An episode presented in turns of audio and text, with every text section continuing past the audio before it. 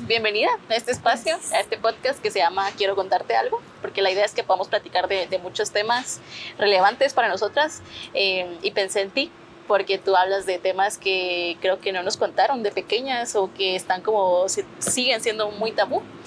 Eh, entonces, bueno, si no la conocen, ella es María André Pennington, ella es Spirit Coach, ella es instructora del método sintotérmico, que ya nos va a contar un poquito más de qué es eso, porque cuando digo como el método sintotérmico me preguntan como, ¿cómo, eso? ¿cómo se come eso? y bueno, ¿no? Eso es lo que tengo yo de ti, no sé si tú quieres agregar algo más de tus dones y lo que has hecho. Gracias. Pues primero, gracias por invitarme y me encanta porque justo por eso empecé este proyecto, porque nadie nos contó y quería contárselos, entonces me encanta. Eh, y pues eso, estudié química en la U y por razones como de mi propia menstruación y mis propios ciclos, empecé el proceso de aprender el método sintotérmico y conocer más de los, eh, pues de los ciclos. Y a, raíz de eso nació el proyecto, como que justamente la necesidad que vi de nadie en Guatemala lo estaba haciendo. Eh, y entonces, pues por eso nació el proyecto. Bueno, entonces si quieres empecemos con María André, adolescente, que acaba de recibir su menstruación, ¿cómo la recibió? ¿Cómo eran tus ciclos en ese entonces? ¿Qué tanta información tenías al respecto? Súper. Eh, pues María André, adolescente, recibió su menstruación a los, creo que 14 años y medio, casi 15. O sea, fui la última de mi, o 15 y medio, no me acuerdo, pero ya era súper... Tarde. Tarde, ajá en ese momento yo no sabía, mi mamá no sabía que eso es un gran red flag, o sea, que no haya uno recibido su menstruación a los 15 años, significa que hay algo ahí que no está funcionando como debería. Em, yo hacía gimnasia, entonces como que por mucho tiempo le atribuimos eso a la gimnasia, pero yo no tenía un, em, como que un nivel de grasa corporal bajo como para decir, es por eso, ¿verdad? Como que... Entonces em, me vino eh, a esa edad y em, me vino como dos veces y después empezó, empezaron unos sangrados súper raros, como que me venía, pues tenía un sangrado de dos semanas, para dos semanas, volví a regresar dos semanas y así como esto no es lo que me explicaron las de Sabatins que llegaban al colegio a enseñar, no lo explicaron así. Entonces yo le decía a mi mamá, mi mamá como, no, es que los primeros años son como que raros. Raros, ajá. Y yo así como, sí, pero es que esto es muy raro, como que no, es imposible que tenga que pasar sangrando 50% del tiempo. Y tenía mucho dolor. Y entonces como que un día soñé con el dolor, o sea, como que estaba dormida y en mi sueño me dolía. Entonces cuando me, ajá, como que era tan intenso el dolor que ni siquiera durmiendo se me olvidó, por decirlo así. Entonces me desperté y le hice un berrinche a mi mamá, me fui a sentar a la cocina y le dije, yo no me levanto de aquí, no voy al colegio hasta que no me lleves al doctor. Entonces me llevó al doctor. Y no sé por qué las mamás no nos creen. Ajá. A mí también me pasó que tuve que hacer berrinche y decirle, mamá, no puedo, no puedo. No aguanto el dolor. Sí, ajá. Y creo que es porque ellas experimentaron dolor también. Entonces como que han de decir, ay, fijo, es el mismo dolor que yo experimenté y, ajá. O, eh, y ya sea que el dolor que ellas experimentaron no es para tanto, entonces creen que uno está exagerando. O que ellas experimentaron un dolor fuertísimo y entonces dicen, es normal porque yo también lo viví cuando no es normal. Sí. O sea, es común, pero no es. Porque el dolor, ajá, el dolor está normalizado. O sea, de hecho, cuando te explican sobre el ciclo, es bueno, duele y aquí está el tutecito de manzanilla. Ajá. En lugar de decirte como si te duele, avisas y vemos qué pasa. Ajá. Y en vez de decirte, mira, hay niveles de dolor y una molestia es normal. Pero tú deberías de poder seguir con tu vida. O sea, si no puedes ir al colegio porque te duele tanto, no es un dolor normal, es un dolor que requiere que lo vea un médico, un profesional de la salud, alguien que sepa y pueda guiarte. Entonces mi mamá me llevó al doctor, eh, me hicieron un ultrasonido y tenía un quiste. Por supuesto, pastillas anticonceptivas, entonces, ajá. Pues nos fuimos, ¿verdad? Me fui con mi, con mi paquetito de pastillas. Me las tomé creo que uno o dos meses y después me las dejé de tomar. Volví a ir, el quiste ya se había ido. Entonces todo paz. Después me volvió a venir como dos o tres veces y me dejó de venir por 10, 12 meses. y entonces como que no sabíamos qué estaba pasando y a partir de ahí mis ciclos fueron lo más desastroso, que, o sea, me dejaba de venir por 10 meses, me venía una vez y otra vez como que me dejaba de venir por 8 meses, después me venía dos veces y así pasé desde los 16 hasta entrar a la U como a los 18. Eh, volví a ir y otra vez me dejaban pastillas anticonceptivas, entonces me las empecé a tomar otra vez. Y me, me daban unos, cada vez que me las tomaba, incluso cuando me las tomé a los 16 o 15, em, me daban unos efectos secundarios espantosos. Em, lloraba por todo, o sea, como que una depresión horrible, tenía cambios de humor, que era lo que no, que no era yo, como que no era parte de mí, entonces no me gustaba tomármelas. Entonces siempre me dejaban eso y metformina. Y la metformina me daba mucha náusea, entonces yo tampoco me la tomaba porque era como, me sentía mal. Yo le decía al doctor, mire, es que yo no me, o sea, como que no me hace sentido tomar algo que me hace sentir mal, como que no vengo a sentirme peor. Entonces, eh, busqué mil doctores y todo, todos me decían lo mismo. Yo solo va, me iba con mi receta y ni la compraba o mi mamá me la compraba y yo la engavetaba y ahí se quedaba ahí, ajá.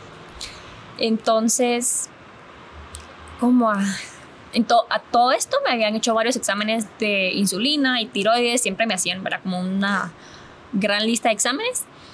Todo salía dentro del rango, excepto la insulina, que solía estar alta. Eh, y entonces una vez fui con el doctor y me dijo, mira, em, te va a dar una diabetes, o sea, estás a esto que te da diabetes y con eso te puedes morir, que no sé qué. Yo tenía como 20 años, ¿verdad? Y que te digan eso es como, ¿qué está pasando?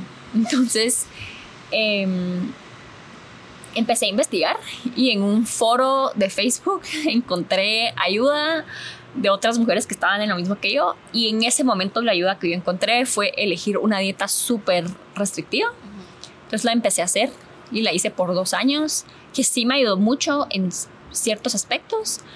Em, logré recuperar mi ciclo y así, pero yo era miserable porque no comía casi nada, ¿verdad? Entonces, y pues a esa edad decir, ah, de por vida no vuelvo a comer nada de esto es como, em, es mucho.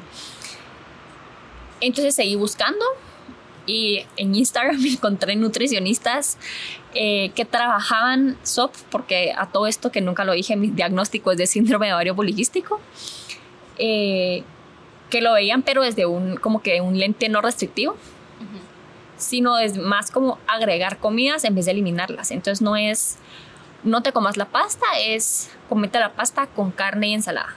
O sea, no es eliminarlo, sino no te comas solo eso. ¿Cómo va a hacer que sea menos que el golpe sea tan fuerte para tu cuerpo. Ajá, exactamente. Que en un momento una doctora a mí me había hablado del índice glicémico, eh, pero esto hace más sentido, era como que sí, el índice glicémico que vemos es de comidas individuales, pero al final no estamos comiendo solo pasta, sino que estamos comiendo pasta con una comida. Entonces el índice glicémico es de todo mi almuerzo y no solo del chocolate que me comí al final, que, sino que es todo junto, ¿verdad? Entonces empecé a, investigar más de eso. Y yo quería buscar una forma en donde pudiera como medir todos estos cambios que yo iba a ir viendo en mi cuerpo de una forma más objetiva, porque al final era como solo... Bueno, o sea, si esto, esto es química también fue porque te gusta la ciencia. Ajá entonces, ajá, entonces quería como que, bueno, no es suficiente que yo lleve como que mi registro así. Y en un grupo de la iglesia yo había aprendido el, de los métodos naturales, ¿verdad? Entonces me llamó la atención eh, y empecé, justo viviendo la pandemia, y dije, ahora es el momento para aprender, ¿verdad? O sea, estoy en mi casa, justo es el momento indicado. Entonces empecé a buscar. Eh, y había métodos de solo moco, había métodos sintohormonales, había métodos, eh, método sintotérmico. Em, ¿Explico de una vez qué es cada uno? O? Pues si quieres, sí. Ah, súper. Entonces. Al final tú eres la experta, ¿no? Y creo que también vamos a platicar un poquito de los métodos naturales, como si tú dices método natural, creo que ya muchos como que creyeron que no sirve o no funciona o solo es el método del ritmo, ¿no? Entonces, si quieres como que también nos puedes ir contando un poquito de qué, cuál es la diferencia entre cada uno de esos. Súper, sí, sí, sí. Y también están como los métodos de calendario, que es como el método del ritmo los o las apps, ¿verdad? Entonces, eh, pues yo tenía una app que me decía como, usted está ovulando y así como, ok, en dos semanas de viene su menstruación y pues en dos semanas no venía mi menstruación y yo como, mm, ¿qué está pasando? Como que algo no me, no me hacía sentido, entonces empecé a buscar eh, más información y encontré estos métodos. Cuando uno tiene síndrome ovario poliquístico, hay una hormona que se llama la LH que suele estar elevada. Y eso es parte del proceso de por qué nuestros ciclos son tan largos. Entonces, como esa hormona está elevada, los folículos no se logran desarrollar bien, porque la FSH, que es la que la hormona que hace que se desarrollen los folículos, está baja porque la LH está elevada. Entonces, como no se desarrollan bien los folículos, es como que el cuerpo está intentando ovular todo el día, pero los ovarios están así como no hay nada que podamos ovular porque no preparamos nada, ¿verdad? Entonces el cerebro está mandando la, la instrucción como ovulen, ovulen, ovulen y los ovarios así como, mano, perdón, te fallamos porque no tenemos ni un solo óvulo listo. Entonces, eh, por eso elegí no usar un método hormonal porque los métodos hormonales miden el moco cervical y la LH.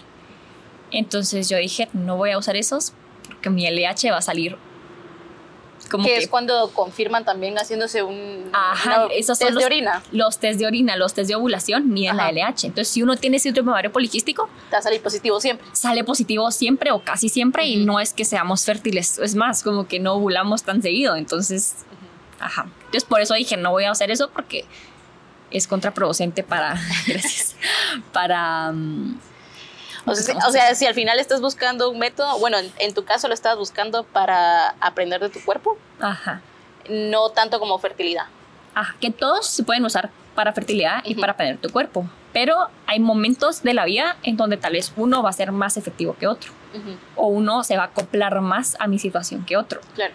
Entonces, si tienen síndrome de ovario poliquístico, no les recomendaría un método hormonal o por lo menos no uno que necesariamente tenemos que usar strips de LH, porque me puede reducir mis días infértiles muchísimo solo por el hecho que va a estar positiva. Claro. Cuando no necesariamente estoy ovulando ahorita, sino que puede ser que ovule hasta dentro de un mes, pero ya desde hoy mi cuerpo está intentando ovular. Claro, y creo que vale la pena como mencionar que un poco de lo que buscan los métodos o lo que entienden los métodos es que confirman ovulación y no te dicen como esta, estos días de aquí a 20 días vas a poder tener relaciones, ¿no? Sino que es como un poco como que ir registrando y luego cuando ves hacia atrás entiendes cuál es el patrón de tu cuerpo y luego ya puedes poner reglas. Exactamente, entonces eh, que todos los métodos eh, modernos hacen eso, ¿verdad? Como que los métodos no modernos, vamos a irnos a hace 100 años, en 1920, cuando se inventó el método del ritmo, que en su momento fue algo pues súper novedoso, o sea, como que algo increíble, porque antes de eso pues no había mucho, ¿verdad? Entonces ya que se hablara en 1920 de la mujer no es fértil todos los días, es como tiempo, ¿ok? O sea, pero estamos hablando de ciencia de hace 100 años, ¿verdad? Como que ha recorrido muchísimo desde entonces. En los años 80 más o menos empezó a estudiar el moco cervical. Bueno, o sea, empezó a presentar ya como un método formal el moco cervical. Eh, ya en publicaciones en revistas científicas, ¿verdad? Como que ya algo más... Em, y entonces se hablaba de que el moco cervical es una señal de fertilidad y entonces, en los términos más básicos posible, la presencia de moco significa fertilidad, la ausencia de moco significa infertilidad. Y eso es porque el moco empieza a producirse, el moco que yo puedo ver, cuando el estrógeno empieza a subir, cuando mi cuerpo está empezando a prepararse para ovular. Entonces, los métodos de solo moco, pues ven esos cambios de moco y, eh, y pues en eso se basan, ¿verdad? Eh, que yo ya sabía que existían, pero no los elegí porque en su momento yo pensé que esa era como muy poca información, que ahora sé que no es así, pero yo al principio pues no sabía y eso fue lo que yo pensé y confiaba más en la temperatura porque dije como es algo en donde no interfiere tanto mi... Más interno, más... Ajá, no interfiere tanto mi subjetividad como observadora, sino es como lo que mide el termómetro es y punto. Entonces eso fue lo que yo pensé al principio ahora me doy cuenta que es valiosísimo el moco y que los métodos de solo moco pues son igual de efectivos que un método sintohormonal o sintotérmico, ¿verdad? Y, que y para ciertas circunstancias de la vida hasta son más recomendables. Por ejemplo, em, en posparto, si tenemos un moco constante, podría ser una opción eh, que nos da más días fértiles un método de solo moco que un método sintotérmico, por ejemplo. Y el método sintotérmico entonces ya incluye el moco y aparte eh, tomas de temperatura en la mañana. Entonces yo por eso es que quise las tomas de temperatura en la mañana, porque cuando hay presencia de progesterona, que sale hasta después de ovular, la hormona la producimos solamente después de ovular, no antes, eh, vemos un aumento en nuestra temperatura de la mañana. Y eso era lo que yo quería ver, ¿verdad? Yo quería monitorear mi ovulación y quería ver claramente que subía mi temperatura y que se mantenía arriba. Entonces, por eso es que yo elegí el método sintotérmico, que en su momento nadie en Guatemala lo enseñaba. Entonces, eh, aprovechando que era pandemia que todo era online, lo estudié con una instructora canadiense. Me enamoré, me encantó de toda la información que pude obtener eh, descubrí que tenía hipotiroidismo gracias a que me medí mi temperatura y vi que mis temperaturas eran súper bajas. Entonces, a pesar que casi todos los años me hacían exámenes de tiroides, siempre salía en rangos normales, aunque solía estar en el límite alto mi TSH. Em, entonces mi instructora me dijo, mira, llévale esto a tu, a tu ginecóloga y a ver qué, ¿qué te dice? Entonces se lo llevé a mi ginecóloga y me dijo, ah, si tus temperaturas están muy bajas, te voy a mandar a hacer exámenes de tiroides para que se los lleves a un endocrinólogo, pero sí te voy a mandar a hacer panel completo, que nunca habían hecho un panel completo, siempre era solo como lo más general. Entonces me hicieron un panel completo y me diagnosticaron con hipotiroidismo subclínico porque seguía estando entre los rangos normales, pero siempre tendiendo como que hacia los extremos, ya sea muy bajas ciertas cosas y muy bajas otras. Y no te hubieras dado cuenta si no hubieras tenido este registro de temperaturas. Exactamente. Entonces al final... Mi... y no es un examen que te mandan a hacer, a ver, mírase la temperatura todos los días, me viene con esa información, sino que salió algo de ti para aprender de ti. Ex, ajá. Y creo que eso fue lo que más me enamoró del método, que dije, llevo años buscando respuestas. Y con tres meses de esto había un como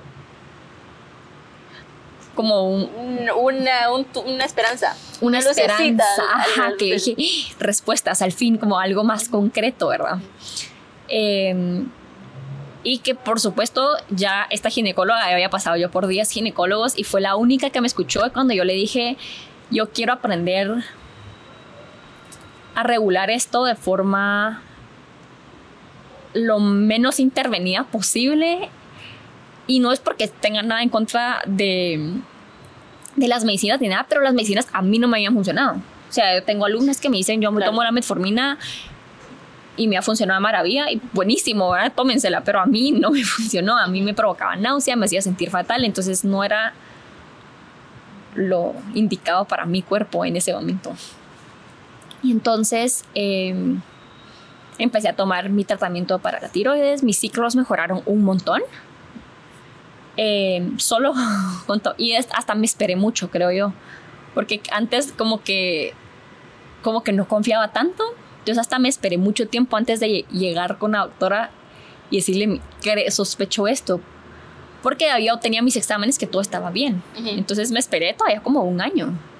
Antes, sí, me esperé mucho. Si, si, hubiera sabido, hubiera llegado un año antes. Por lo menos un mes después. no, un año. Em, ajá, pero pues... Pero es que, o sea, te entiendo, porque si había sido tantos ginecólogos y todos te dan la misma respuesta, ¿por qué voy a volver a ir a otras y me va a dar lo mismo? Ajá, no, y es como... Em, he ido a tantos ginecólogos que todos me han hecho exámenes de la tiroides, todos me han dicho que estoy bien. Y ahora mis temperaturas están bajas y esto es como que un como que significa que mi tiroides está como que puede estar baja. Y lo, veo así como que será que ah, como que uno duda porque aunque es ciencia no es ciencia conocida ajá y entonces aunque sí está comprobado yo todavía duraba como será que sí es cierto que ajá, como que confío más en mis temperaturas o en los 10 años de exámenes que me han hecho que todos dicen que mi tiroides está normal. Y pues al final sí me sirvió muchísimo suplementarme con medicina para la tiroides. Entonces, confíen en sus gráficos. Eh, y a partir de eso, como que mis ciclos eh, mejoraron muchísimo después de empezar a tomar la medicina de la tiroides. Eh, como por un año y medio estuvieron muchísimo más normales. Tenía ciertos ciclos más largos que otros cuando estaba muy estresada, por ejemplo, cuando me cambié de trabajo, eh, cosas así, pero es normal. Lo bueno es que estabas más pendiente de que eso pasaba. Exactamente, estaba mucho más pendiente y le podía atribuir una causa. Era como que, ah, sí, lógicamente eh, esto está pasando. Eh, para este momento ya había dejado la dieta estricta. ya eras más feliz. Ya era más feliz. y mis niveles de azúcar los seguían estado estando súper controlados después de haber como que aprendido a comer como más amigablemente o inteligentemente con mi, eh, para mi cuerpo, era como más gentilmente para la insulina. Eh, entonces como que ya todo parecía estar normal. Todavía tenía ciclos largos y entonces yo decía, ¿será que habrá alguna forma que todavía los puedo acortar un poco más? Ok, ya estoy ovulando regularmente, pero ¿será que los puedo acortar un poco más? Entonces empecé a investigar y así. ¿Cada cuánto duran tus ciclos? Duraban como 50 días. O sea, era más de, lo, normal. de lo normal, ajá. Incluso más de lo que mucha literatura dice como saludable. Pero para alguien que no ovulaba, o sea, que sangraba una vez cada 10 meses a, cada 50, días, es como no me puedo dejar. Ajá, exactamente. es un gran salto. Es un gran salto. Entonces empecé a investigar más y esta misma ginecóloga em, le llevé artículos científicos y le dije, mira, quiero probar esto, esto y esto. Y me dijo, va, probemos. Entonces empecé a probarlo, pero justo después de esto me dio COVID. Y aunque se habla poco, el COVID afecta muchísimo el ciclo. Y hay mucha literatura que ya está diciendo como que sí, que los cambios en el ciclo al principio de la pandemia decían son como tres meses pero ahora vemos que duran mucho más. Y yo creo que a mí me duraron como un año. Todavía hasta, hasta ahorita estoy, que fue hace un año justo que me dio, el diciembre del año pasado, hasta ahorita estoy empezando ya a ver mi ciclo como lo que era antes. Más regular. Más regular, ajá. Pero sí he estado con suplementos extras, con como que otros tipos de, de tratamientos, ¿verdad? Como que suplementación con progesterona después de confirmar ovulación, o sea, como que sí estoy haciendo más cosas y ya estoy viendo cambios. Entonces como que sí, se sí lo he podido manejar, pero todo es gracias a que registro mi ciclo. O sea, si no registrara mi ciclo, todas estas cosas creo que no las hubiera podido ir. O sea, y al final cuando tú no registras tu ciclo estás como confiando y estás un poco como caminando en oscuridad porque no sabes qué está pasando, no sabes qué va a pasar, no sabes por dónde vas. Y, también como que hay muchos cambios emocionales que puedes ir como también como atribuyendo a cada fase y como también a ponerte una, una rutina de autocuidado en fase de tu ciclo. Pero si no lo registras, solo estás como, ah, yo creo que voy por aquí, entonces por eso estoy así, entonces Totalmente, ajá, y por ejemplo, yo he visto sangrados que no son menstruación, o sea, son solo sangrados que me vienen porque por tener ciclos tan largos había momentos donde eh, como que ya mi endometrio estaba tan grande que mi propio cuerpo como que descamaba un poco, pero no era una menstruación porque yo no había ovulado antes de ese sangrado. Y qué importante mencionar eso, ¿no? Que, que es la menstruación solo es un sangrado que se da a raíz de que ovulamos y no nos embarazamos. O sea, otros tipos de sangrado, por ejemplo, el sangrado cuando estamos tomando pastillas anticonceptivas o estos tipos de sangrados que yo descubrí que yo tenía porque registraba, si yo no hubiera sabido que, o sea, si yo no hubiera registrado mi ciclo, probablemente solo hubiera asumido que era mi menstruación y punto. No, no son menstruación, sino son sangrados. Em, que pues tienen diferentes causas, ¿verdad? En la pastilla pues es un sangrado por, por deprivación, porque nos acabamos las pastillas que tenían hormonas y nos empezamos a tomar eh, las que son placebo, pues las que son, son como... No tienen, nada. O porque estamos en descanso, ¿verdad? Porque también dependiendo de la marca hay unas que es como acabes el paquetito y descanse una semana. y en esa semana de descanso es cuando viene la, la menstruación, entre comillas, eh, pero no es una verdadera menstruación. Y yo creo que por lo que había leído, los, las pastillas anticonceptivas tuvieron que dar como esa semana para que pudieran sangrar porque antes te ibas de corrido. Y era como muy raro no, no ver sangrado. Ajá, no es necesario, o sea, ni siquiera es necesario tener ese sangrado, o sea, no, no es necesario por ninguna razón fisiológica sangrar cuando estamos en un tratamiento anticonceptivo. Por eso es que muchos de los, de los tratamientos de como eh, de larga duración, como la inyección, el eh, ajá, la mirena, todas esas, em, no vemos un sangrado muchas veces como que cada mes o siempre porque no es necesario. Pero en la pastilla justamente eh, lo, lo, hicieron después, como que lo agregaron después de que ya se había lanzado al mercado. No recuerdo si fue antes o después de lanzarlo al mercado, como cuando estaban haciendo pruebas, no me recuerdo, pero fue porque las mujeres decían, siento raro, no como que cómo sé que no estoy embarazada si no estoy sangrando. Ajá. Y entonces la solución fue, le vamos a dar un sangrado de privación para que para que se sienta más normal, Ajá, para que se sienta más normal. Y entiendo, pues lógicamente si no nos queremos, si estamos tomándola porque no queremos un embarazo y no hemos sangrado, es como y estamos acostumbradas a ver sangrado todos los meses desde hace no sé cuántos años, pues lógicamente es como, ¿qué está pasando? Como estoy 100% segura que no. Bueno, y un poco de la diferencia entre las pastillas anticonceptivas o bueno, todo lo como lo hormonal sintético versus la progesterona. ¿Qué tiene de beneficio que podamos menstruar normal, naturalmente? Justo acabo de escuchar un podcast de eso y entonces em, las hormonas eh, que, o las digámosle, las, ajá, las hormonas que tienen los métodos anticonceptivos hormonales no son hormonas eh, bioidénticas, sino que se parecen a las que generamos, pero no son exactamente iguales.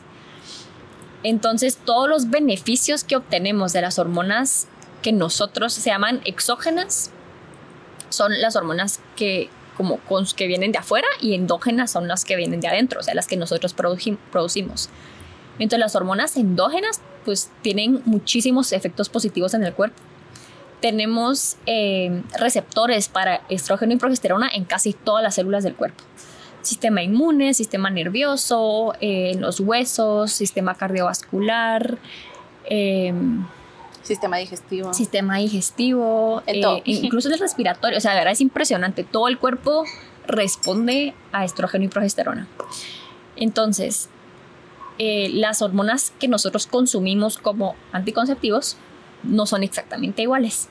Y justo en este podcast que acabo de escuchar, em, esta doctora eh, Sarah Hill, que tiene un libro que se llama Este es tu cerebro, con, la pastilla anticonceptiva, creo que se llama, en español no me recuerdo exactamente el nombre.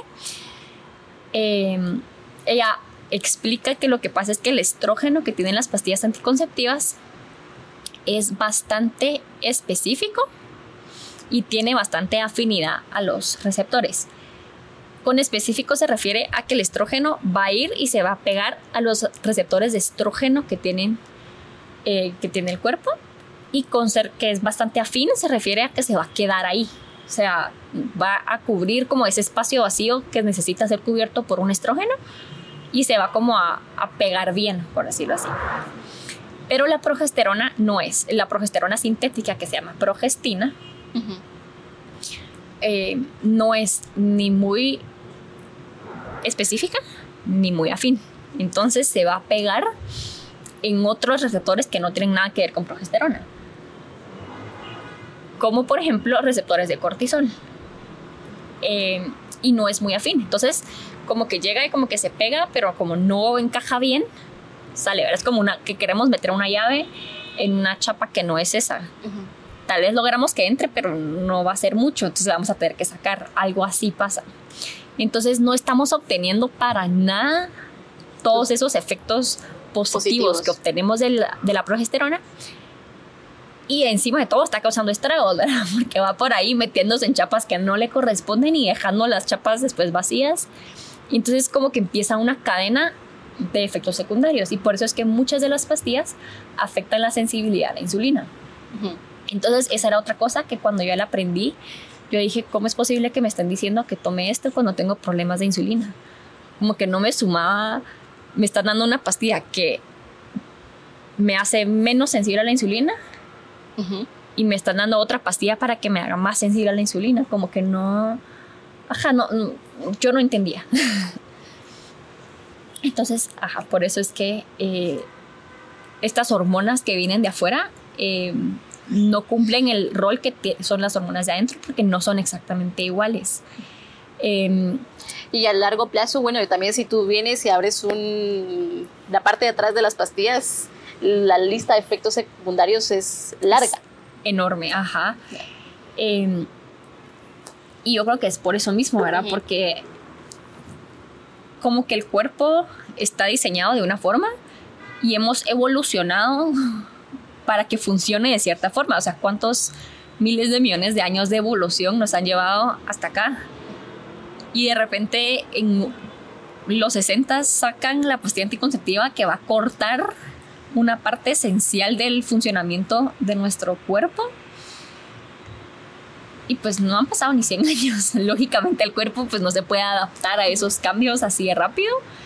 Entonces lo vemos que afecta a todo, ¿verdad? Que tal vez estamos acostumbrados a ver el cuerpo como partes independientes y no nos damos cuenta que no funciona aislado, como que cada cada sistema de nuestro cuerpo no funciona aisladamente. Era como en el colegio vemos, ah, sí, el sistema reproductor, el sistema endocrino, el sistema nervioso. No, y al final tienes un médico para cada sistema. Y vas a la ginecóloga y vas al endocrino y ahora te mando aquí porque ahora me duele la cabeza, te vas al neurólogo. Ajá, exactamente. Y hay pocos doctores que pueden como integrarlo todo, que sí hay, ¿verdad? Pero, pero no, muchos eh, no ven toda la, toda la foto, ¿verdad? Como que así, ah, em, esta medicina que te di para la sinusitis te puede afectar también si tú tienes síndrome ovario poliquístico, ¿verdad? Eh, o esta medicina que te di para, por ejemplo, los antihistamínicos em, secan el moco de la nariz, ¿verdad? Porque es para las alergias y también secan el moco cervical. Entonces, em, por ejemplo, si yo tengo una alumna que llega conmigo para aprender el método sintotérmico y me dice que está buscando un embarazo, parte de, mi, de mis preguntas es que si tiene alergias y si está tomando antihistamínicos. Porque el moco cervical es esencial para lograr el embarazo porque permite eh, que los espermatozoides sobrevivan más tiempo eh, dentro del cuerpo de la mujer. Entonces, si no, en ausencia de moco cervical, los espermatozoides pueden vivir muy poco tiempo y entonces como que por probabilidad tendríamos que ovular justo en el momento que están entrando los espermatozoides para que se logren conocer y aún así eh, sería muy difícil porque aparte de ayudar a que sobrevivan, el moco cervical también ayuda a formar como caminitos para como que, que se puedan trasladar más fácilmente como el transporte, ajá, que resbalen y también ayuda a filtrar los que puedan ser defectuosos. Okay.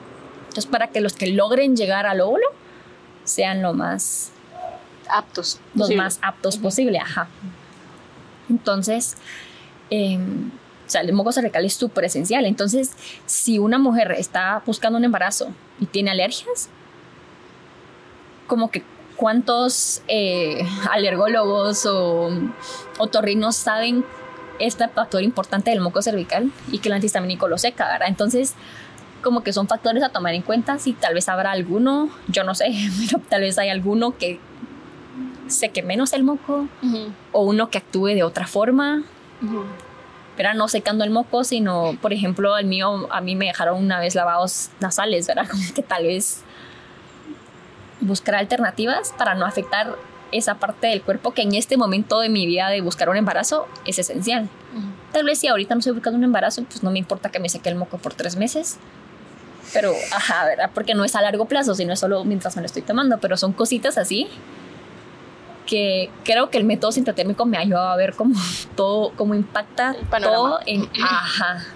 No, y también como eh, yo tomé el método sintotérmico, el, curso de método sintotérmico con María André y también parte de nuestras reuniones de seguimiento es también como ver, ¿no? ¿Qué pasó en tu vida? eh, ¿por qué volaste tan tarde? Estabas muy estresada, estabas durmiendo Mm. bien, dormías tus ocho horas.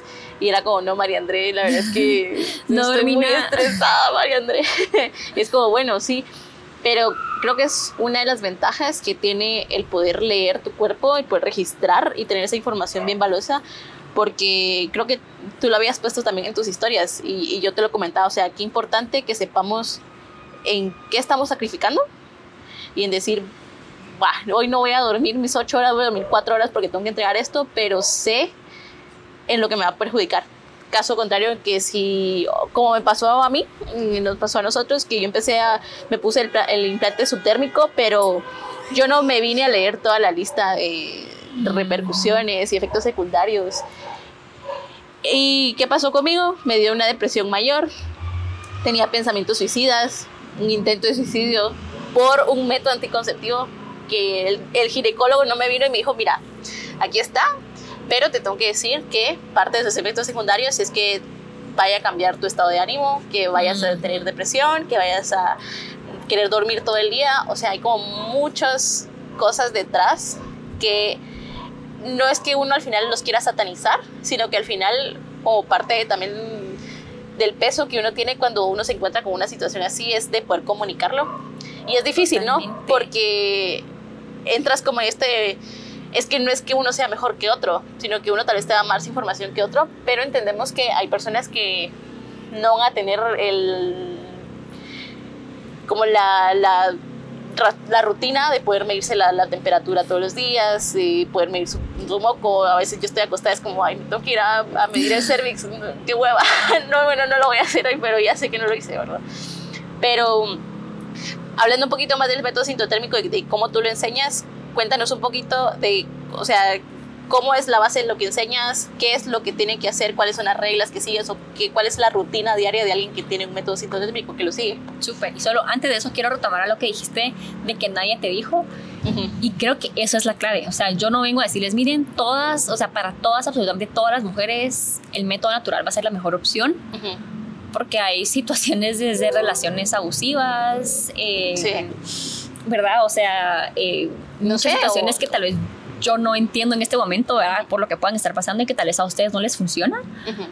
eh, por X y Z razón hoy, pero es algo que va a pues va a evolucionar con nosotras y lo que vamos a necesitar, pero lo importante es tener conocimiento, como que no podemos eleg- elegir libremente un método anticonceptivo si no sabemos todas las consecuencias y toda la responsabilidad que conlleva usar este u otro método anticonceptivo, ¿verdad?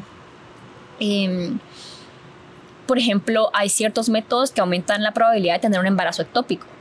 O sea, entender eso es súper importante al momento de yo elegirlo. Eh, o que aumentan la probabilidad de depresión, de suicidio, sobre todo en adolescentes, ¿verdad? Que a veces les damos, eh, a- como a, mi- a mis primas, a mis hermanas, se los dieron por acné. Y yo digo, ¿será que yo de verdad le quise? O sea, yo, pues claro, mi tía y mi mamá no sabían, porque otra vez nadie nos contó esto. Pero ¿será que a mi hija yo le daría un, un método anticonceptivo hormonal para quitarle el acné, sabiendo que puede aumentar su riesgo de depresión, pensamientos e intentos suicidas? Yo prefiero buscar otra alternativa al acné, porque pues con acné se puede vivir, ¿verdad? Creo que poniéndolo en la balanza es mucho más duro vivir una depresión que tener acné, creo yo. Entonces, son cosas que tenemos que evaluar. Y ahora sí, retomando eh, lo del método sintotérmico, eh, requiere de disciplina en el sentido que hay que hacer una rutina. Yo no soy la persona más disciplinada del mundo, no crean, pero es algo que de verdad me importa. Entonces creo que también ahí va la, La prioridad. la ajá, va la prioridad, ¿verdad? Entonces, eh, yo no soy la persona más ordenada. Si ven mis espacios, son bastante desordenados, pero mis gráficos son ordenados, ¿verdad? O sea, ven mi agenda y es un desorden, pero mi gráfico está ordenado porque es algo a lo que yo le puse mucha importancia, yo, yo le doy mucha importancia, entonces me esfuerzo mucho para en ese aspecto de mi vida. Eh, entonces creo que sí se puede, pero es de uno querer hacerlo prioridad, ¿verdad? Como que y alguien que no necesariamente hace ejercicio todos los días y se levanta temprano, porque no soy una persona que usted digan, a la qué maravillosa manera. No, o sea, no, no soy esa yo. Yo me suelo quedar dormida con el termómetro en la boca porque odio despertarme temprano, entonces yo las entiendo. Em, pero sí requiere, ¿verdad?, de una rutina, el método sintotérmico de tomarme la temperatura todas las mañanas y después a lo largo del día ir midiendo mi moco cervical eh, cada vez que voy al baño. Entonces, llego al, inodoro, pues llego al inodoro, me siento, me limpio para ver si hay algo de moco en el papel. Luego, pues ya voy al baño. Luego me vuelvo a limpiar y vuelvo a buscar a ver si hay moco en el papel. Eh, y ya después, pues sigo mi rutina de baño de siempre. Em, y eso lo hago cada vez que voy al baño. Y también durante el día estar como consciente de las sensaciones que pueda sentir. Entonces, eh, a veces sentimos como la boca, era como podemos sentirla medio seca o a veces no está seca, como algo similar, solo que vamos a prestar atención a lo que estamos sintiendo en nuestra vulva, específicamente cerca de la vagina. Entonces, sentir como eh, a veces sentimos como burbujitas o como una picazón leve, como que de resequedad o a veces sentimos como una gotita que está saliendo o como un flujo más abundante, ¿verdad? Que a veces uno piensa que le vino, va al baño y no hay nada. Entonces, esas sensaciones, prestarles atención porque nos están indicando cómo están nuestros niveles de estrógeno y progesterona en ese momento. Entonces, como una información en tiempo real de qué está pasando en mi cuerpo, ¿verdad? No necesito estar haciendo ultrasonidos ni estarme sacando exámenes de sangre todos los días para saber en qué fase del ciclo estoy y qué está pasando con mis ovarios, ¿verdad? Como que hoy. Entonces, eso es como la como el fundamento del método o ajá, como que la base, la base para, que puedas ir graficando. Ajá. Y ya lo que vamos a interpretar es em, el moco nos va a ayudar a abrir la ventana fértil y eh, la temperatura nos va a ayudar a cerrarla porque eh, abrimos el moco con la ventana con el moco porque el moco nos dice el estrógeno está subiendo y el estrógeno sube a medida que nos acercamos a la ovulación. Y la temperatura sube cuando sube la progesterona y eso es después de ovular. Entonces como que ya combinado con que el moco ya existió y la temperatura ya subió, unimos esas dos cosas para decir, ok, ya ovulamos y entonces ya cerramos nuestra ventana de fertilidad. Y los tiempos fuera de esa ventana de fertilidad son infértiles, ¿verdad? Entonces esos tiempos eh, pues no son fértiles. es que tal vez como que es un poco, no sé, tú me vienes a mí me dices como tienes unos tiempos donde no puedes quedar embarazada, hagas lo que hagas, no puedes quedar embarazada. Mm, no sé, cuesta creerlo al inicio.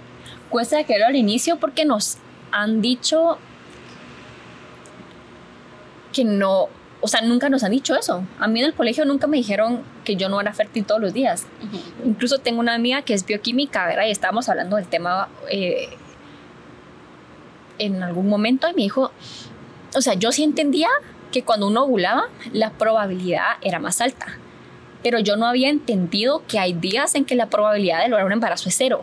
O sea, simplemente es imposible que en ese día haya un embarazo porque el óvulo ya no, ya pasó, el óvulo ya existió, ya dejó de existir, ya no se puede lograr un embarazo este ciclo. Y es cierto, uno a veces no, no lo entiende porque nadie te lo explicó. Em, también tuve una alumna, por ejemplo, que estaba buscando un embarazo y que su ginecólogo le dijo que ni se preocupara por el moco y eso que era muy complicado de entender, que ya no lo iba a poder entender, que solo tuviera relaciones el día 14. Y ella como, Ajá. No. Eh, y porque sigue su ciclo, ella no ovula el día 14, ella ovula como 10 días más tarde. O sea, jamás en la vida hubiera quedado embarazada. A menos que de repente tuviera un ciclo súper corto y que justo coincidiera con que ese ciclo queda embarazada. Pero no, ¿verdad? O sea, solo el día 14 no era suficiente información para ella, que tal vez para muchas mujeres sí lo es, porque muchas mujeres tal vez sí ovulan el día 14, pero solo porque es como la media de la ovulación no significa que a todas les sirva. O sea, habemos muchas que ovulamos antes y después de ese día 14, que para nosotras ese día 14 pues ya es o muy tarde o muy temprano y no, no, no es suficiente para lograr un embarazo. o para evitarlo. No, yo, hay otros que te dicen que, que tenga relación, si estás buscando un embarazo, que tenga relaciones como cada dos días, un día sí, un día no, pero que cansado eso también, o sea, también el hecho de poder graficar y poder estar consciente de este ciclo es que te da la posibilidad de poder elegir y decir como conscientemente, sí, buscamos un embarazo o no. Y, y puedes explorar otras formas de poder estar de forma íntima con tu pareja, o sea, y, creo que eso también beneficia mucho a la relación de pareja, porque van explorando otras formas de poder estar juntos, no todo tiene que ser sexo, sino que podemos ver una película y estar aquí acurrucaditos, porque yo estoy en mi ventana fértil, entonces no quiero tener un bebé ahorita, pero, pero aquí estoy contigo. Sí, ¿no? Y sobre todo por... Ajá, como que el, el placer y la intimidad se vuelven súper como coitocéntricos, ¿verdad? Como que en el, en el mundo en el que vivimos es así, pero va más allá y sobre todo porque va a haber momentos en la vida donde el, la libido va a ser mucho más baja, ¿verdad? Eh, no sé, un posparto, un, un colecho, van a ser muchas cosas que pueden alterar y que van a hacer que las relaciones sexuales ya no estén disponibles todo el tiempo. Y creo que practicar un método natural ayuda hasta en eso porque entonces nos prepara para buscar alternativas para podernos sentir queridos y demostrarnos amor de otras formas. Para cuando llegue un momento donde, no sé, ¿verdad? Hasta una enfermedad o cosas así donde no se puede, o mi mamá se vino a quedar, tengo una, una que no vive en Guate, y vino a Guate con su esposo y me dice, es que nos quedamos en la casa de mis papás, pero el cuarto donde yo me quedé era mi cuarto cuando era chiquita y está literalmente al lado del cuarto de mis papás y fue un mes donde pues no hicimos nada porque yo no podía pensar que mis papás estaban al lado, ¿verdad? Y pues yo la entiendo perfectamente, entonces es como, pues sí, lógicamente. Pero me dice, pero como justo, ¿verdad? Podemos ver películas, como que pudimos hacer otras cosas que a veces se ven como de menos porque ya tuvimos como, ya cultivamos todas estas otras áreas de la relación. Em, que no estoy diciendo que con un método eh, artificial no se puedan cultivar, pero esto como que abre la, como que te da más oportunidades para tenerlas que cultivar. Bueno, también en un método artificial, o sea, yo creo, y es mi perspectiva porque es lo que yo vivo, pero cuando usas un método sintotérmico, tu pareja está más como al tanto. Y hay más comunicación y es como, hoy no se puede, hoy sí se puede, o sí se puede, pero bueno, vamos a usar un método de barrera, pero estamos conscientes de que si se rompe... Hay un riesgo. Ajá, puede haber un riesgo. Pero conversamos antes de... Mientras que cuando hay un método artificial, no sé si se dan esas conversaciones o, o se asume que todos los días está disponible. Creo que en esto tengo dos comentarios. El primero es justo que he visto que las parejas que son más felices aplicando el método natural es cuando los dos se involucran. ¿Verdad? Me encanta cuando el hombre también llega y participa em, en las clases eh, grupales o en la sección en las sesiones individuales o y no necesariamente tiene que estar en todas porque a veces entiendo que por horarios no se puede pero solo el hecho que llegue a veces, ¿verdad? Como que llegue. Em, tengo algunos que me siguen en mi página y me comentan y, y me encanta porque se nota que ella se siente tan apoyada y fluye muchísimo mejor la relación. Y he tenido también casos donde los hombres se desentienden por completo y bueno, es tu ciclo, es tu responsabilidad, tú me decís cuándo sí y cuándo no. Y yo veo la presión también, ¿verdad? De cómo Ajá, como que eh, todo, si me equivoco, si no grafiqué bien. Toda la responsabilidad recae sobre mí. Y creo que sí es más duro como, como eso. Y esa parte de comunicación, ¿verdad? Un ciclo donde se puede alargar la ventana fértil por muchas razones. Em, como que puede haber más roces porque tal vez eh, pues la pareja no entiende qué está pasando. En cambio, cuando sí entiende hasta de él, pueden hacer como, ¿cómo te ayudo? ¿verdad? Entonces tengo alumnos que, eh, pues alumnos, ¿verdad? Como de, parejas que me dicen, mira, eh, mm, vi que a, mi, esposa, a mi novia, se le atrasó este ciclo de la ovulación. ¿Qué puedo hacer para ayudarla? Y yo, pues mira, si puedes quitarle algo de su plato, ideal, ¿verdad? Entonces algunos están casados y le digo, mira, si tú puedes, por ejemplo, encargarte de la rutina de noche o mientras ella se encargue la rutina de noche, tú cocinar, tú, ¿verdad? Como dividirse mejor las tareas de la casa para que ella pueda descansar más. Eh, cosas así, pues le ayudarías un montón. Y entonces me encanta ver cómo se dan cuenta como entre los dos vamos a cuidar el ciclo. Ya no es solo como es tu cuerpo, sino como pareja, ahora los dos tenemos una responsabilidad de cuidarnos mutuamente, de cuidar el ciclo, de cuidar la relación de pareja. Entonces me encanta. Y al momento de planificar, eh, quería contar una anécdota de una alumna que tuve. Eh, ya casi tenía 40 años y me dijo, mira, he usado anticonceptivos por 15 años.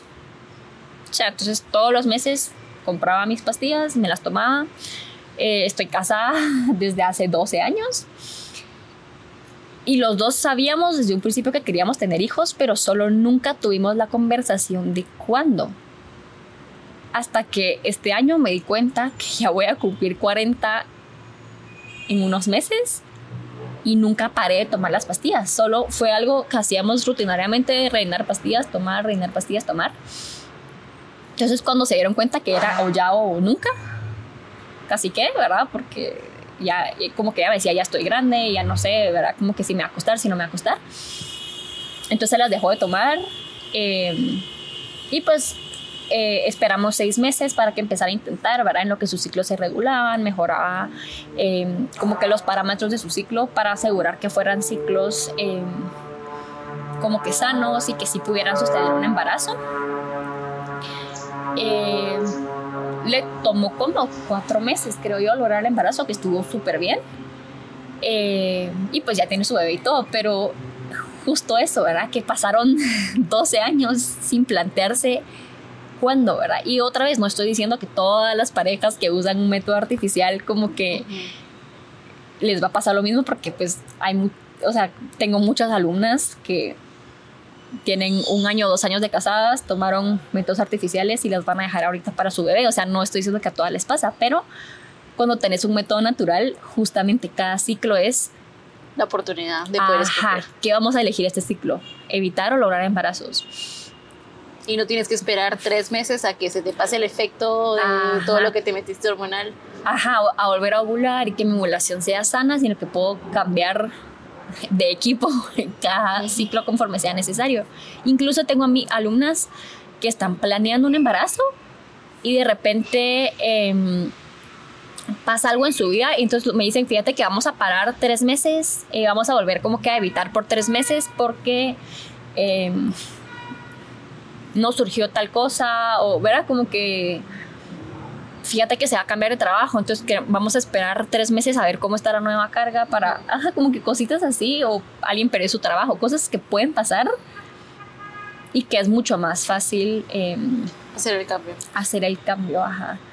Y también como que sí te forza mucho a tener esa comunicación, ¿verdad? Porque sí y porque no vamos a buscar o evitar un embarazo este era como que, ¿qué te motiva a decir que sí? ¿Qué te motiva a decir que no?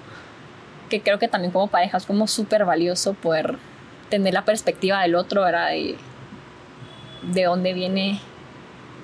Las ganas de tener un hijo. O de no tenerlo, ¿verdad? Como que, ajá. Porque, de tener o no, ajá, exactamente. Como que. ¿Y cuál es el porcentaje de efectividad del método? En papel es de hasta 99.99%. Em, los estudios dicen eh, que el, ¿verdad? Como que va a variar desde, hay unos que dicen 90 a 99.99%, eh, hay otros que dicen 85, pero yo creo que lo importante es que de, como cualquier método depende de ti, ¿verdad? O sea, las pastillas igual, por ejemplo, uso ese porque creo que es el más conocido. De nada sirve comprar el paquete y tenerlo metido en mi bolsa si nunca me las voy a tomar igual con el método, ¿verdad? O sea, como que no me va a servir si tengo el termómetro al lado en mi mesa de noche y nunca me lo tomo la temperatura, o me la tomo pero no la noto, o nunca veo mi moco y tengo relaciones todo el tiempo, eh, ¿verdad? Como que sin saber en qué fase del ciclo estoy, pues de plano que así no me va a funcionar. Entonces, así como en este caso el ejemplo, el contraejemplo que puse fue la pastilla anticonceptiva, que va a requerir una disciplina de mí de comprarla a tiempo, tomármela a tiempo, no dejar pasar más tiempo, eh, de, ¿verdad? Como que dejar que se me acabe el paquete sin tener otra, tomármela a diferente hora todos los días, que pueden afectar de igual forma esto, ¿verdad? Como que sí tengo que tener una consistencia em, en mis gráficos para que pueda tener la efectividad. Eh, y que siempre usamos la regla como que ante la duda, asumir fertilidad, ¿verdad? Como si no estás segura qué puede estar pasando, asumir fertilidad hasta que confirmes lo contrario. Y ser una alumna tuya, eh, ¿cómo es? O sea, ¿cuál es el seguimiento que das? Súper. Sobre eh, todo también, o sea, para explicar un poco cuál es el papel de la instructora, porque puedes aprenderlo en un blog, en internet, pero va a ser muy distinto aprenderlo en la mano de alguien. Son completamente de acuerdo. Sí, incluso hay libros para como que eh, para que uno pueda aprender sola. y creo que aquí viene como que también puedo aprender a manejar yo sola, pero todo va a ser más fácil si tengo a alguien que me está guiando, ¿verdad? Entonces, em, en primer lugar es que ciertas reglas pueden ser confusas o tienen excepciones. Entonces, si yo leo en un libro, incluso me pasó como instructora leyendo el libro de instructoras, ¿verdad? Que yo, yo leí y yo iba a aplicar una regla y como que mi, en ese momento todavía era como practicante, ¿verdad? Y como que mi, mi maestra me dijo, mira, esta regla no la puedes aplicar así, porque si te das cuenta, aquí dice cuando el cambio sucede después del día cúspide. Pero como que yo no entendí como que necesariamente la temperatura tenía que subir en ese caso. Entonces como que había una, era una cosa por una palabrita así como tan específica que yo no había logrado captar solo con leer. Entonces creo que eso puede pasar muchas veces, eh, aunque seamos súper cuidadosas, pues, ¿verdad? Porque pasa. Em, entonces tener una instructora, pues nos hace, uno nos da como la, como la certeza de que hay alguien que sabe, que ha visto muchísimas gráficas, que puede revisar y decirnos como em, que vamos bien, ¿verdad? O si en algún ciclo no se puede aplicar una regla, nos puede dar alternativas a esa regla para que podamos confirmar ovulación. Em, entonces en mi curso, por ejemplo, eh, tenemos tres sesiones grupales donde doy la teoría.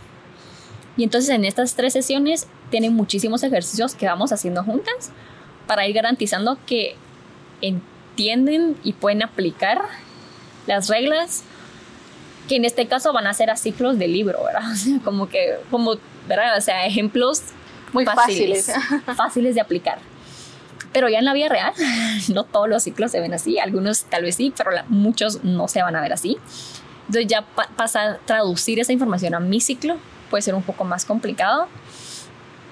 Em, y tal vez ni siquiera es todos los ciclos que va a ser más, más complicado, ¿verdad? Pero tal vez solo es en algunos ciclos que me puede costar. Entonces como que tengo esa compañía, esa guía, eh, que en las sesiones individuales se va a asegurar de que yo estoy entendiendo bien, que estoy haciendo bien mis observaciones. Entonces tener una instructora me va a acercar lo más que pueda a ese 99.99% de efectividad. Porque es alguien que se va, su trabajo es encargarse y asegurarse de que yo estoy entendiendo bien todas las reglas. Y por eso es súper importante asistir a esas sesiones, ¿verdad? Porque es para comprobar mi aprendizaje, básicamente. Eh, creo que también otro rol importante es que podemos hablar de las dificultades que pueden ir surgiendo, ¿verdad? Em, en la relación, eh, o incluso a veces me ha tocado acompañar em, alumnas que están en un proceso eh, de infertilidad y cosas así que es súper doloroso y me han dicho, mira, qué rico es poder hablarte a ti porque ya te tengo confianza pero no estás involucrada directamente en esto, ¿verdad? Entonces no es como mi amiga o mi hermana, que lógicamente se va a emocionar más, ¿verdad? Con, con, este bebé o esta pérdida, como que, porque yo pues soy más, ¿verdad? Como que aunque sí me importan mucho mis alumnas, pues no es lo mismo eh, el proceso de infertilidad de mi alumna que de mi hermana, por ejemplo, ¿verdad? Entonces, eh, la compañía en esos momentos eh, o en momentos de transición en posparto, en perimenopausia, después de dejar anticonceptivos, eh, después de una pérdida de embarazo, creo que es súper importante em, tener el acompañamiento de una instructora porque ahí es justo donde pueden pasar cosas como más raras en los ciclos. Y también que la instructora sabe detectar red flags en los ciclos. Entonces, yo nunca hubiera pensado que tenía hipotiroidismo si no es porque mi instructora ve mis temperaturas y me dice están más bajas de lo que deberían. Entonces, si no hubiera sido por ella, yo hubiera seguido pues, graficando más de un, Me tardé un año en hacerle caso, pero hubiera tardado tal vez muchos más años y tal vez ni se le hubiera llevado jamás a mi doctora porque hubiera sido como... Ni le hubiera prestado atención a que mis temperaturas estaban bajas. Entonces, creo que es como otra ventaja, es como ese ojo, no quiero decir clínico, porque no es que seamos, pero era como que ese ojo para los gráficos de saber decir como esto o sea, de lo natural que entienden, saben cuándo se sale de lo natural y es como hay que prestarle atención. Ajá, como que, ok, veo esto, he visto tantos ciclos que puedo ver que este se está saliendo de los rasgos de lo que es normal, de lo que es saludable y te puedo decir, mira, anda a hablar con tu doctor porque podría ser ¿verdad? un problema de tiroides eh, que yo no te voy a diagnosticar, pero te puedo decir por dónde va. Por, ajá, como que te puedo dar un mapa, ¿verdad? Que mira, por aquí va la cosa, porque no, ahora tú vas a buscar respuestas, pero yo te guío un poco, ¿verdad? Entonces, es como, ajá, como una guía que te acompaña en todo el proceso de aprender que puede volverse, puede ser muy abrumador en ciertos momentos porque es mucha información nueva. Sí. Eh, y como tú decís, es información que nunca nos enseñaron, entonces dudamos mucho de nosotras, de nuestro cuerpo, de nuestras observaciones, de nuestros gráficos, y es creo que completamente normal y parte del proceso de aprendizaje todas esas dudas. Entonces es rico tener a alguien y también la confianza, o sea, ya lo mencionaste, pero la confianza que se puede hacer, eh, porque tú eres muy abierta, no te vas a asquear de ver moco cervical y yo puedo venir, tomarle foto a mi moco y decirle, María André, ¿cómo lo clasifico? ¿Cómo ¿Qué es esto? sí, totalmente. Tengo muchos alumnos que me mandan fotos como, sobre todo al principio, ahora me mandan más. Eh, y usualmente es así los primeros dos, tres ciclos, tengo alumnas que me dicen, este es mi ciclo, necesito ayuda para interpretarlo. Entonces nos metemos a un Zoom y voy leyendo los pasos que enseño en clase para irlo haciendo juntas. Después hay unos otros como dos, tres ciclos en donde las alumnas ya me mandan sus interpretaciones. ajá, que ya, ya las hicieron y ya les voy corrigiendo errores porque suele haber errores, es completamente normal.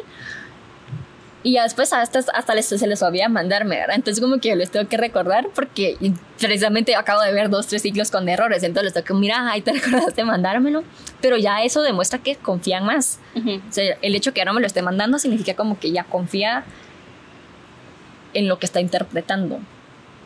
Em, y yo siempre les pido que cuando cumplan 12 ciclos, me manden todos sus ciclos, porque entonces yo puedo revisar todos y uno, ver que ya no sigan habiendo errores Em, y si hay, pues corregirlos. Y dos, puedo evaluar, hago como una evaluación total de salud de los ciclos, ¿verdad? A ver si hay algún parámetro que esté como salido de lo normal que no nos habíamos dado cuenta antes. Em, y reviso para ver si hay alguna regla que podamos cambiar para no afectar la efectividad, pero sí tener más días disponibles y que la ventana fértil no sea tan larga y así evitar el tiempo de abstinencia recomendado. Entonces son distintas reglas. A ver, explícanos un poco de las reglas, ¿no? Ajá. ¿Qué es una regla? ¿Para qué se aplica? ¿En qué momento se aplica? Y también va a variar, ¿no? De, de tu...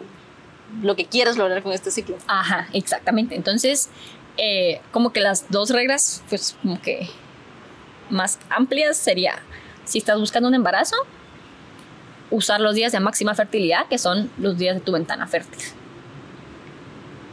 y dentro de los días de ventana fértil usar los que todavía son de más fertilidad. Entonces, em, los días donde vemos el moco que se estira más, que es más transparente, que es más abundante, como que esos días. Si no queremos un embarazo, la recomendación es abstinencia de contacto genital en esos días.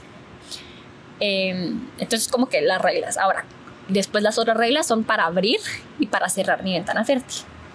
Para abrir la ventana fértil son como nueve reglas diferentes. Entonces yo en clase enseño dos. Em, y las demás no se las enseño porque no las pueden usar todos los, todos los patrones de Moco, ¿verdad? Entonces, eso es lo que yo hago en esas 12, cuando tengo ya todos esos 12 ciclos, ciclos es revisar todas esas, eh, como que todos los comportamientos que tuvimos de Moco en esos ciclos para ver cuál de las reglas se ajusta más a cada alumna individualmente, ¿verdad? Y después tenemos reglas para cerrar la ventana fértil, que usualmente usamos la regla sintotérmica, que es una combinación de moco y temperatura. Pero en ciertas excepciones podemos usar tres reglas de solo temperatura. Em, que me ha pasado cuando, por ejemplo, no se puede establecer eh, bien el patrón de moco por alguna infección vaginal o he tenido alumnas que me dicen, mira, fíjate que pasé una semana sin medirme el moco porque estuve súper ocupada y la verdad que no fue de mis prioridades, pero sí me tomé la temperatura. Entonces usamos una regla de solo temperatura o tomo antihistamínicos y se les secó el moco, no vimos nada. Estamos en, en ciclos post pastillas anticonceptivas y entonces es diferente. no vemos casi nada de moco. Entonces en estos casos podemos confirmar ovulación con reglas de solo temperatura. Y entonces son cuatro reglas disponibles para cerrar la ventana y nueve para abrirla. Entonces vamos jugando con esas reglas dependiendo de cómo estás tú hoy, eh, cómo están tus ciclos en, este, en esta etapa de tu vida. Y dependiendo de eso, te recomiendo la regla que se ajuste más a ti.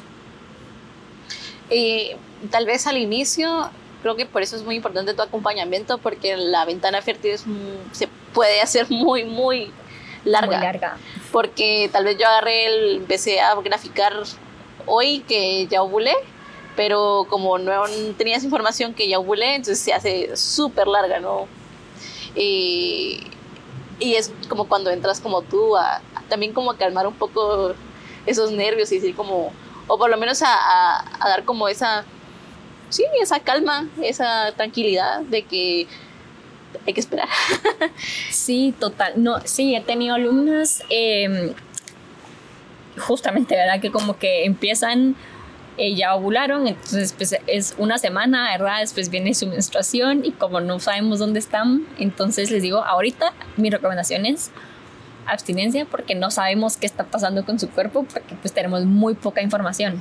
Entonces a medida que vamos teniendo más información, ya vamos eh, pudiendo abrir y cerrar una ventana fértil, ¿verdad? Pero al principio a veces cuesta. Ahí tengo alumnas súper dichosas que empiezan a graficar. El día de la menstruación. No, o a los, o justo como que una semana antes de ovular, entonces logran tener sus mm. temperaturas bajas, sus altas, y a los 10 días de estar graficando ya pueden confirmar ovulación y, ay, ajá, entonces Ajá, el timing y la suerte de cada una. Los favoritos de Dios. Los favoritos de Dios, cabal. Entonces depende. Incluso he tenido alumnas a las que las he tenido que referir a un método de solo moco. Porque em, por la situación en la que están en ese momento, se acopla más un método de solo moco. Eh, porque con el método que yo enseño nos va a quedar una ventana fértil muy larga ahorita, ¿verdad? En su proceso de posparto, en su etapa de... Usualmente así en posparto, ¿verdad? Pero, ajá. Y allá se eligen. Tengo una que me dijo, no, no quiero aprender otro, prefiero esperarme más y como que tener ventanas de abstinencia más largas, pero quedarme solo con un método y yo, va, vale, ya no me voy a meter a... Eh, y tal vez también es importante mencionar que el método va a ser efectivo si no tenemos contacto genital, ¿no? Porque de ahí también está como a nuestra disposición el poder usar un método de barrera, pero la efectividad va a quedar recargada sobre el método de barrera, no sobre el método sintotérmico. Ajá, entonces eh, yo lo que le digo siempre a mis alumnas es, yo les voy a decir lo más conservador. O sea, mi trabajo como instructora es darles la opción más conservadora y en clase sí menciono como todas estas otras alternativas que pues las pueden hacer si quieren, ¿verdad? Yo no soy policía ni mucho menos y no me, o sea, yo no va a juzgar, no soy yo la que, la que está asumiendo el riesgo, ¿verdad? Eh, pero entonces mi trabajo es darles la opción más conservadora que en este momento va a ser la opción con la que se hizo el estudio científico que comprobó que la regla servía. Y los estudios científicos se hicieron usando abstinencia de contacto genital en la ventana fértil. Entonces, ¿qué sería no abstenerse del contacto genital? Usar algún método de barrera o eh, coito interrumpido. Entonces, si usamos alguna de estas opciones, em, lo que ustedes tienen que saber es que la efectividad baja a la efectividad que tenga ese método de barrera o que tenga ese coito interrumpido. Entonces, si el método de barrera tiene 86% de efectividad, ya no tenemos 99% de efectividad, sino ahora tenemos 86%. Como que el método sintotérmico ya dijo, somos fértiles.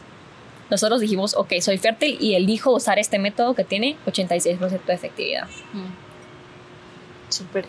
Bueno, ya contaste una historia bonita de alguien que quería un bebé, pero no sé si tienes alguna otra historia que te haya gustado mucho de acompañar a alguna mujer en su proceso. Em, creo que una de las que más me ha gustado es reciente. Em, es una, una alumna que no está en, ella no es de Guate, de Costa Rica, pero nos hicimos como súper amigas y congeniamos súper bien. Eh, y creo que por la razón por la que más me ha gustado es porque eh, las dos nos compartimos información. Y creo que ella representa lo que es. He tenido ese tipo de relación con otras alumnas también y creo que son de mis favoritas, que es como, mira, encontré este estudio, mira, encontré tal cosa. Eh, y me, de verdad me fascina cultivar como esas relaciones con otras mujeres, como de nos apoyamos, compartimos información que puede ser relevante y como vamos creando una comunidad donde todas nos cuidamos entre todas. Y tuve un grupo donde siguen hablando en el grupo de WhatsApp y dicen como, la mira, fíjate que, no sé, mira, tú habías contado que tenías endometriosis, mira lo que encontré, así que digo yo, qué lindas, porque pues... sí. Ajá, entonces creo que esas, no es como un alumno en particular, pero es como ese tipo de relación que he cultivado con varias de mis alumnas y que me encanta. Entonces como que muchas de ellas se han vuelto casi que amigas y no se quedó solo en alumna. Súper. ¿Y cómo ha sido enseñar en Guatemala el método sintotérmico? ¿Cuándo creo que la cultura todavía entendemos como un método natural, como un método que no funciona o un método que está como de menor calidad o estás usando método sintotérmico porque no puedes comprar pastillas, por ejemplo? Eh, al principio yo pensé que iba a ser mucho más retador, pero creo que ha tenido muy buena aceptación y es porque muchas ya estamos cansadas de los efectos secundarios que tienen eh, muchos de los métodos artificiales. Entonces, em, justo en el podcast que comentaba hace un rato, ella hablaba de cómo los, ahorita que se está estudiando los anticonceptivos masculinos, em, se quejaban de los mismos eh, efectos secundarios. De los mismos efectos secundarios y dicen, yo no me voy a tomar eso porque me hace esto, esto, esto. Y así como es lo mismo que sufren las mujeres desde los años 60, pero muchas mujeres se han aguantado porque para nosotras el costo de un embarazo es mayor en términos de solo toda la energía que requiere para mi cuerpo. Gestar. Gestar, parir, parir maternar.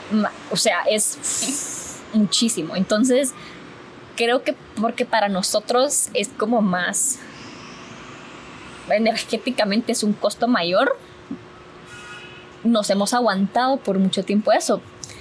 Eh, pero creo que lo que faltó en esa conversación es hablar de que esa no es la única forma de evitar o espaciar un embarazo. Entonces, que hay otras formas. Em, en este caso, el método sintotérmico, ¿verdad? Entonces, creo que muchas mujeres ya están en ese punto. Em, y como que siempre hay algo, o sea, no podemos tenerlo todo al mismo tiempo.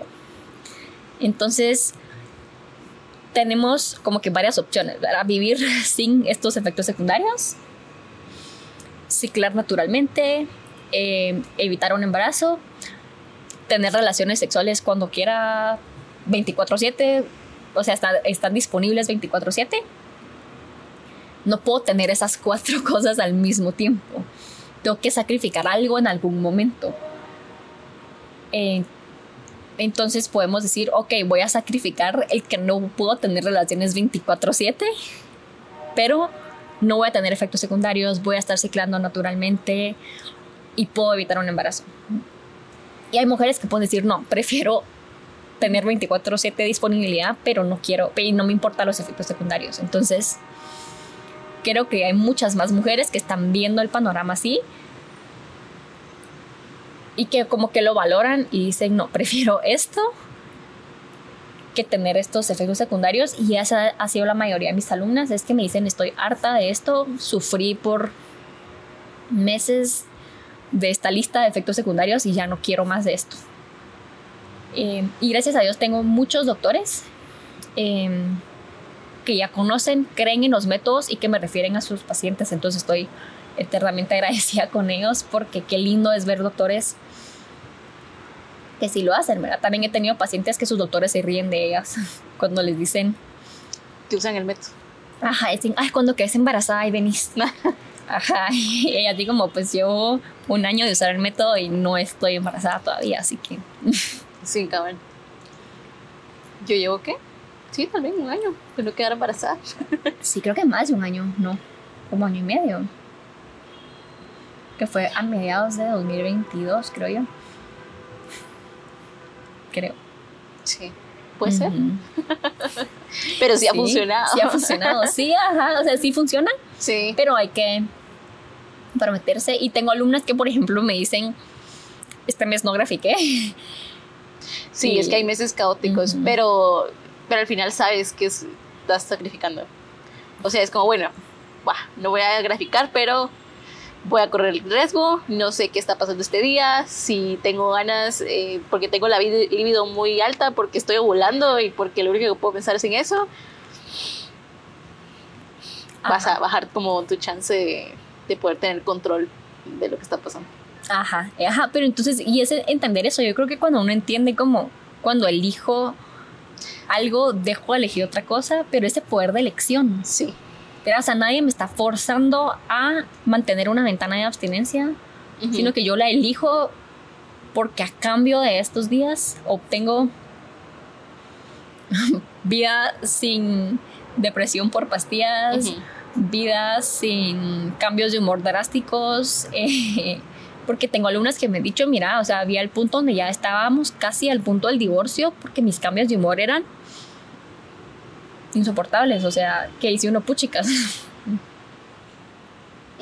O la alivio la tengo tan baja por el método que estoy usando que nunca tengo ganas. Entonces, como, ¿para qué lo estoy tomando si nunca tengo? Como que, ajá, ¿qué pasa también? sí, contradictorios. Y también, ahorita que mencionaste eso del divorcio, o sea, también hay estudios y de Sarah Hill, creo, creo que es como de cómo cambia también si estás tomando pastillas anticonceptivas, cómo puedes elegir tu pareja. Sí. Y cuando las dejas es como creo que no era la pareja que estaba buscando. Sí, ex, ajá, como que cambia el tipo de pareja al que nos atrae cuando estamos con anticonceptivas versus cuando no.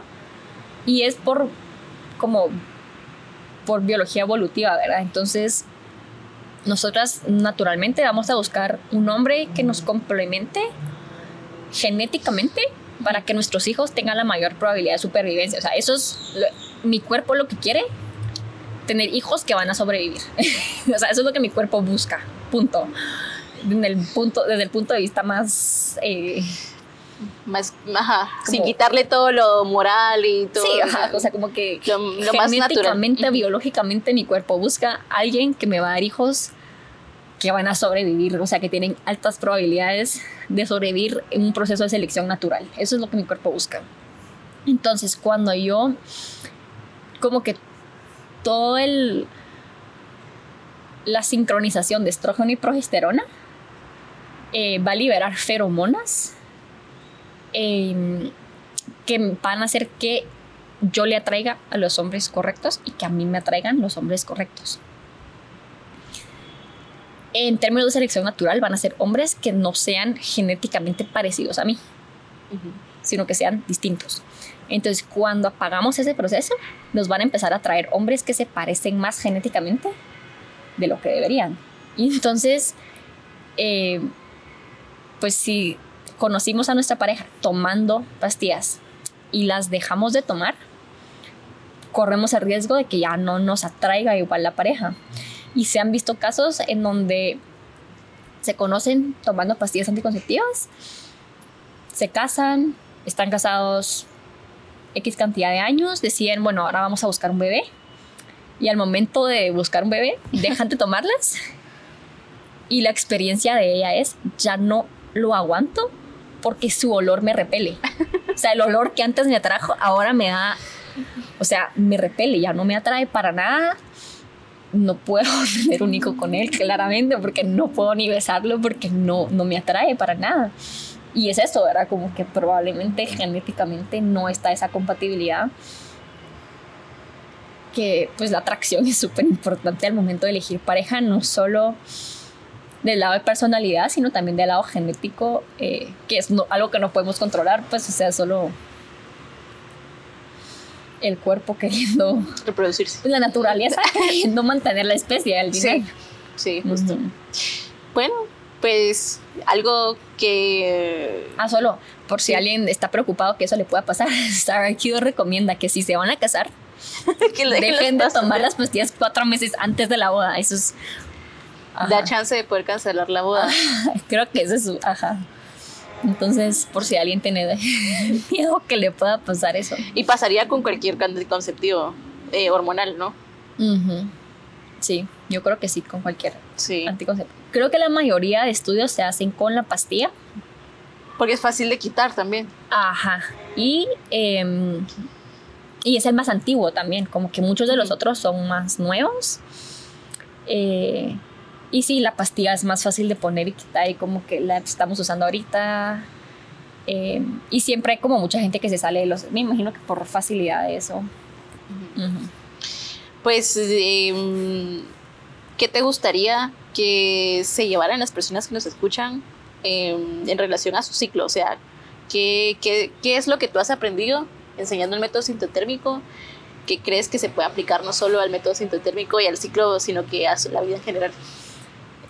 Creo que lo que he aprendido y que quisiera que todas supieran es que el cuerpo nos habla todo el tiempo y todo el tiempo nos está dando información valiosísima del estado de nuestra salud, no solo eh, reproductiva, pero sí reproductiva, sino integral, ¿verdad? Entonces, todos esos síntomas incómodos que podemos tener en el ciclo, em, muchas cosas que tal vez creemos que casi que son una maldición de ser mujer, ¿verdad? Como parte de, que nos toca aguantarnos por el hecho de ser mujeres, que no es así, sino que es nuestro cuerpo literalmente pidiendo ayuda a gritos, pidiendo que le prestemos atención y diciéndonos que hay algo que necesita nuestra atención, que necesita em, soporte, que necesita eh, ayuda y nosotros se la podemos dar, pero para podérsela dar primero tenemos que aprender a escucharlo. Según, y creo que una buena forma es aprender a registrar el ciclo, porque lo podemos ver y transmitir a profesionales de la salud de una forma mucho más clara y objetiva. Y después confiar, ¿verdad? Porque yo tuve un año ahí la información y no confié en ella. Entonces, creo que eso, confiar y escuchar al cuerpo porque siempre sabe, o sea, siempre sabe y nos dice más de lo que creemos que nos está diciendo. Bueno, muchas gracias por tu tiempo, por siempre la disponibilidad y la disposición de, de unirte a nosotros a hacer charlas y a, poder educar más sobre el método sintotérmico que para mí fue como muy importante a la hora de encontrar un método anticonceptivo después de tener a, a Marí que no influyera, no me cambiara. que siguiera siendo yo. Sí, para mí era muy importante seguir siendo yo y, y, qué bueno que te encontré y muchas gracias por estar aquí, por tu, por tu tiempo valioso, por tu paciencia también. no, gracias a ti por la invitación, de verdad me emociona mucho poder compartir. Y bueno, tal vez para, para terminar, eh, ¿dónde te pueden seguir? Y, ajá, tus datos. Eh, pues me pueden encontrar en Instagram, solo tengo Instagram porque ya es suficiente abrumador tener una red social como para tener muchas. Ajá, y entonces es arroba la punto prima roja. Eh, prima como de mi prima y roja como el color rojo de la menstruación. Entonces arroba la punto prima roja eh, en Instagram. y ahí me pueden encontrar. Em, y me pueden hacer cualquier duda de cursos o lo que se les ocurra y ahí tengo, trato de compartir contenido informativo exclusivamente, entonces a veces me cuesta hacer posts, perdón. Es, muy ocupado la vida. Pero bueno, bueno, muchas gracias, María Andrea, por tu tiempo. y a nosotros también nos puedes seguir. este episodio va a estar en YouTube, pero también lo van a poder encontrar en Spotify. Eh, y estamos en redes sociales como Copas Nuestro GT o como Alex Scott, que también estamos viendo la otra página. Y la, también ahí